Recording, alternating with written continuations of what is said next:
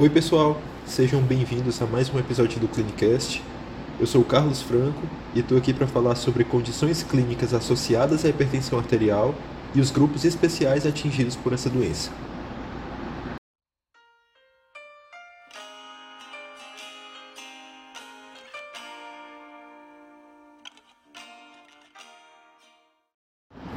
A hipertensão arterial sistêmica é uma condição lembrada em todo tipo de associação que se faz na medicina.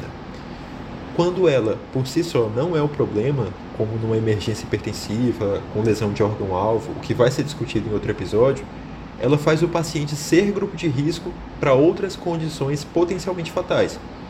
Então, a importância desse episódio é justamente alertar sobre os riscos da hipertensão em grupos específicos. A primeira parte desse episódio eu quero dedicar às associações entre hipertensão arterial e condições clínicas específicas. A primeira delas não poderia ser outra senão o diabetes mellitus. Porque assim, após o diagnóstico de hipertensão arterial, o passo seguinte é avaliar o risco cardiovascular, que eu vou chamar aqui de risco CV, para ficar mais simples, e esse risco é avaliado como baixo, moderado ou alto. Você utiliza tanto os valores pressóricos para fazer essa estratificação, e aí deixando bem claro, quanto mais alto for o valor da pressão arterial sistólica e da diastólica, mais alto é o risco do paciente. Como também você utiliza os fatores de risco associados. Alguns deles, como por exemplo, sexo masculino, tabagismo, são entre aspas cumulativos. Quando você tem um ou dois fatores de risco, você é classificado de uma forma. Quando você tem três, você é classificado de uma forma mais grave, um risco mais alto. Claro, sempre associando os valores pressóricos e os fatores de risco. Mas quando se trata de um paciente com diabetes mellitus, nem se precisa perder tempo com estratificação. Ele já é classificado como alto risco de cara.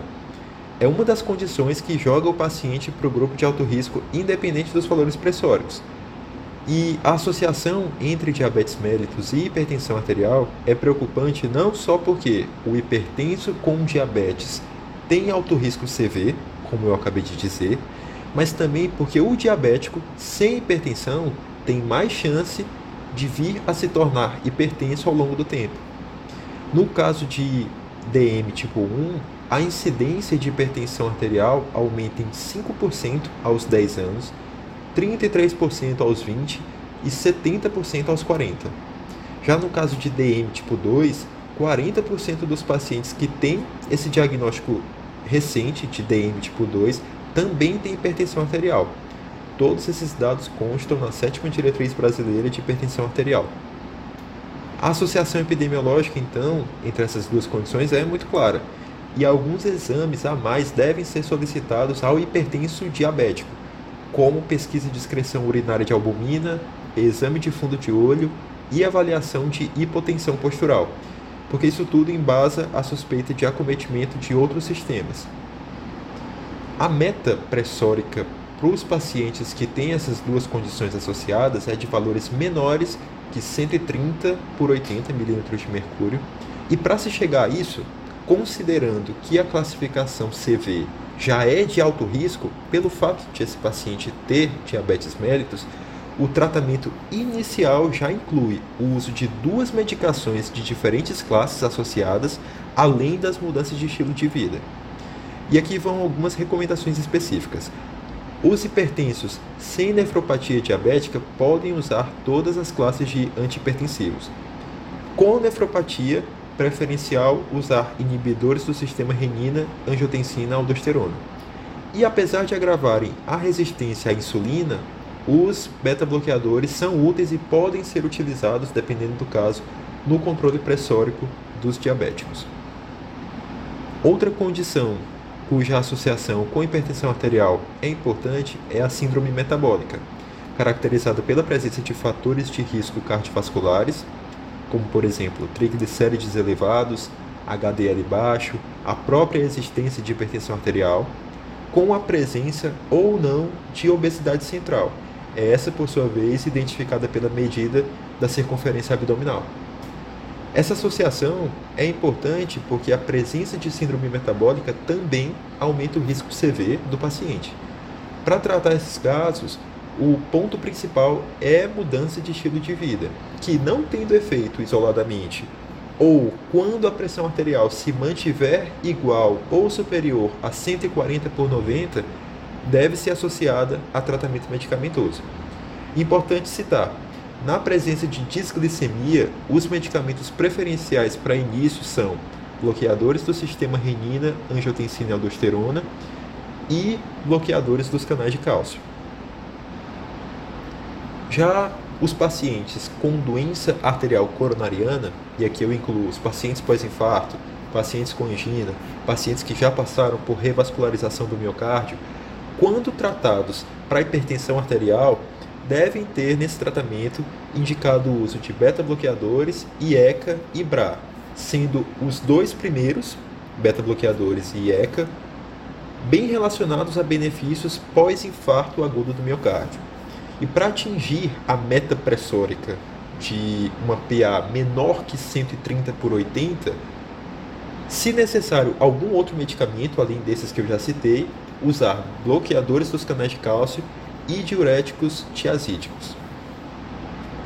A associação de hipertensão arterial com acidente vascular encefálico, por sua vez, é bem severa. A, exatamente essa condição de AVE a manifestação mais comum de lesão vascular causada pela hipertensão. A forma mais eficaz de realizar uma prevenção secundária de todos os tipos de AVE é manter a pressão arterial menor que 130 por 80. E qualquer antihipertensivo que conseguir manter essa meta é eficaz nessa prevenção. Por fim, a população com doença renal crônica tem também risco CV aumentado. Diminuir a pressão arterial é a forma mais adequada de reduzir esse risco CV e de atenuar a progressão do dano renal. A atenção nesse grupo deve estar voltada para albuminúria elevada, como já comentado no caso dos diabéticos com doença renal, já que ela determina a evolução desfavorável do, do quadro dessa doença. A meta pressórica é de uma PA menor que 130 por 80, o que diminui o risco de AVE, mas não há conclusões específicas para dizer se essa redução impacta também a mortalidade desses pacientes. Para se chegar a essa meta, os antipertensivos mais usados são os diuréticos. Nos estágios 1, 2 e 3 da doença renal crônica, os tiazídicos são bem eficazes. E nas fases 4 e 5 são bem eficazes os diuréticos de alça. É contraindicado o duplo bloqueio do sistema renina angiotensina aldosterona, então a associação de ECA e BRA é proscrita, já que tem relação com hiperpotassemia e lesão renal aguda.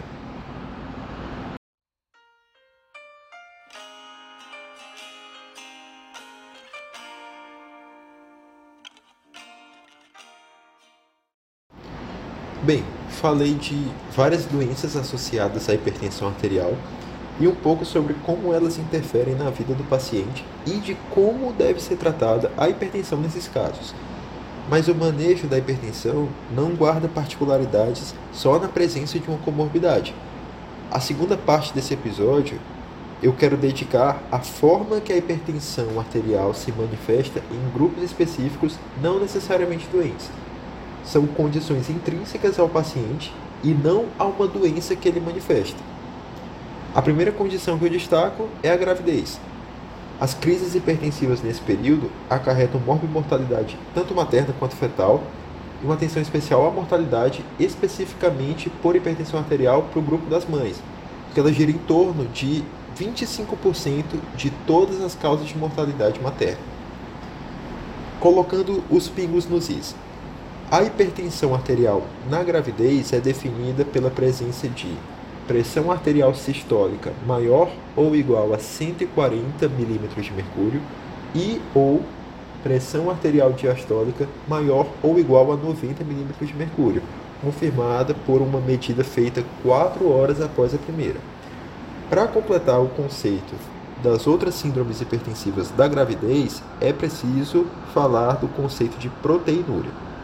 Ela é definida por 1. Um, valores maiores ou iguais a 300 mg em urina de 24 horas. 2. relação albumina creatinina urinária maior ou igual a 0,3 e 3 fita reagente para identificar proteinúria maior que duas cruzes. Estabelecido esse conceito, fica fácil falar de pré-eclâmpsia. É a hipertensão arterial diagnosticada após a vigésima semana de gestação, associada a proteinúria significativa. Se não existe proteinúria, o diagnóstico pode ser baseado em cefaleia, turvação visual, plaquetopenia, dor abdominal, elevação de enzimas hepáticas, no caso, o dobro do nível basal, comprometimento renal e edema pulmonar. Quando a grávida com pré-eclâmpsia tem um quadro convulsivo, aí sim define-se eclâmpsia. Existe ainda a hipertensão arterial crônica, definida antes da vigésima semana de gestação e que pode se sobrepor à pré-eclâmpsia, e a hipertensão arterial gestacional, na qual há elevação da pressão sem as características que definem pré-eclâmpsia. Algumas situações elevam o risco da pré-eclâmpsia para grave, como pressão arterial sistólica maior ou igual a 160 milímetros de mercúrio, ou pressão arterial diastólica maior ou igual a 110. E alguns daqueles outros critérios que eu já disse que também poderiam evidenciar pré-eclâmpsia, como plaquetopenia, TGP duas vezes acima do nível basal, dor epigástrica ou no hipocôndrio direito persistente, lesão renal aguda, sintomas visuais, edema pulmonar. Então, definido o caso de pré-eclâmpsia, como é que se previne essa condição? Não existe uma estratégia totalmente eficaz, mas aqui vão algumas recomendações da diretriz de hipertensão. A suplementação de cálcio só deve ser feita para grávidas com baixa ingesta desse íon e que tiverem risco aumentado para a pré-eclâmpsia. Baixas doses de ácido acetil salicílico, entre 75 e 150 mg por dia, no final do primeiro trimestre, podem ser úteis na prevenção de pré-eclâmpsia com risco aumentado. Caso seja diagnosticada a pré-eclâmpsia, partimos para o tratamento. E como será feito tem a ver com os valores pressóricos. Então, tratamento não medicamentoso com repouso relativo em hospital com monitoramento é sugerido para pré-eclâmpsia e reduz o risco de hipertensão arterial grave em comparação com a atividade rotineira em casa. No entanto, se a pressão arterial sistólica for maior que 150 mm de mercúrio, o tratamento não medicamentoso não deve ser utilizado sozinho para evitar lesão neurológica irreversível por acidente vascular encefálico. O tratamento medicamentoso urgente é indicado nesses casos de pressões muito elevadas e pode ser feito com hidralazina intravenosa. Nos casos de hipertensão arterial grave persistente ou edema agudo de pulmão, pode ser usado nitroprussiato de sódio. O objetivo desse tratamento é manter a pressão que está acima de 150 por 100 entre 130 a 150 por 80 a 100. No caso de pacientes com pré-eclâmpsia estável, indica-se o tratamento antihipertensivo oral. Algumas das classes mais importantes são contraindicadas na gestação, como IECA e BRA, e um importante beta-bloqueador, o atenolol. Assim, são geralmente utilizados os outros beta-bloqueadores, metildopa, hidralazina e alguns bloqueadores dos canais de cálcio como nifedipino, anlodipino e verapamil. Se necessário, os diuréticos tiazídicos podem ser continuados em gestantes com hipertensão arterial crônica, desde que não promovam depressão de volume. Já no caso de tratamento de eclâmpsia, o recomendado é o uso de sulfato de magnésio. Quando há uma emergência ou urgência hipertensiva, recomenda-se sulfato de magnésio intravenoso. Também está indicado durante o trabalho de parto de pacientes com formas graves de pré-eclâmpsia. A administração deve continuar por até 24 horas após a convulsão, sinais de iminência de eclâmpsia ou o parto.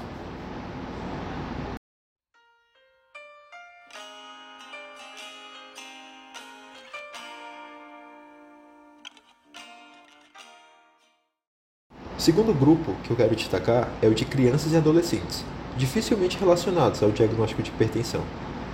A questão é que a prevalência dobrou nas últimas duas décadas nessa população e hoje gira em torno de 3 a 5%. Embora seja assintomática na maior parte das vezes, a hipertensão arterial em crianças está associada em até 40% das vezes à hipertrofia do ventrículo esquerdo, o que aumenta a incidência de arritmias e insuficiência cardíaca na vida adulta. Além disso, a presença dessa doença nesse período aumenta as chances de lesões a órgãos-alvo ao longo do tempo, como redução da complacência arterial, estreitamento arteriolar na retina. Então, diagnosticar hipertensão arterial nesses grupos é extremamente importante para evitar essas complicações. Como diagnosticar, então? Crianças e adolescentes são considerados hipertensos quando a pressão arterial sistólica e ou a diastólica forem maiores que o percentil 95 de acordo com a idade, sexo e altura, em três ocasiões distintas. Já a pré-hipertensão é definida quando valores pressóricos estão acima do percentil 90 e abaixo do percentil 95. Os valores correspondentes aos percentis de pressão arterial estão expostos na tabela do capítulo 10 da sétima diretriz brasileira de hipertensão arterial. Confirmado o diagnóstico, é preciso definir a etiologia da hipertensão arterial, avaliar o risco CV e a existência de lesão a órgão-alvo para nortear a conduta terapêutica. O tratamento não medicamentoso é necessário para todos com pressão arterial acima do percentil 90 e inclui redução de peso, atividade física e dieta regulada. Interessante notar que a recomendação é de atividade aeróbica regular todos os dias, se possível, de 30 a 60 minutos de intensidade moderada. Já esportes competitivos não são recomendados para todos. Hipertensão arterial estágio 2 não controlado, por exemplo, não se recomenda inserir regularmente aquela partida de futebol, de vôlei, tem que ser algo moderado. Caso o tratamento não medicamentoso não tenha resultados, ou caso o paciente pediátrico tenha sintomas, lesão de órgão-alvo, diabetes mellitus tipo 1 ou 2 ou doença renal crônica, parte-se para terapia farmacológica. A meta é reduzir os valores pressóricos para níveis abaixo do percentil 95 em hipertensão arterial não complicada e abaixo do percentil 90 em hipertensão arterial complicada. A recomendação é iniciar com um antipertensivo de primeira linha, otimizar a dose e, se a meta não for atingida, aí sim associar outros grupos de medicamentos.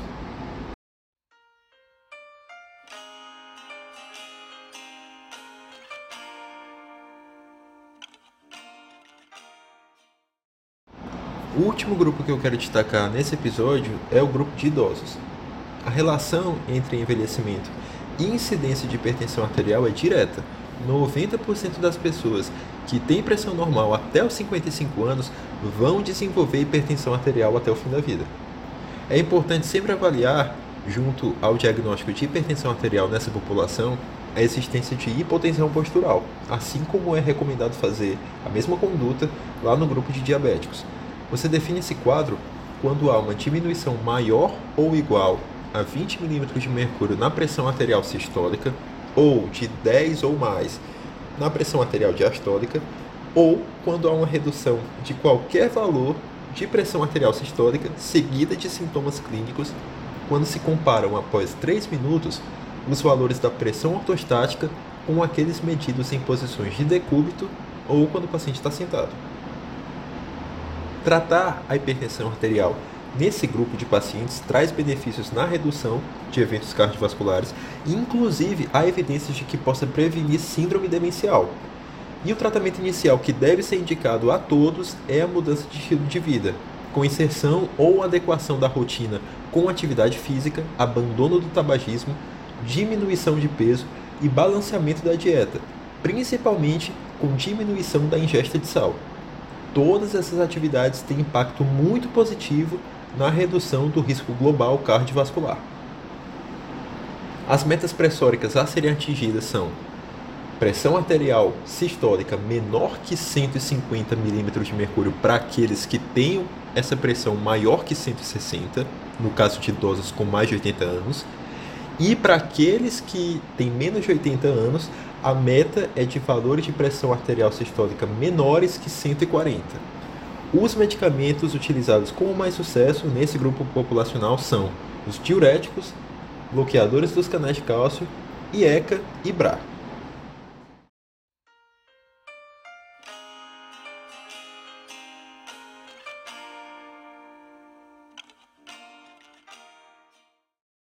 Se esse episódio te deu uma noção melhor de como tratar esses grupos de pacientes, dá um feedback pra gente nas redes sociais que estão aqui na descrição, segue a gente lá.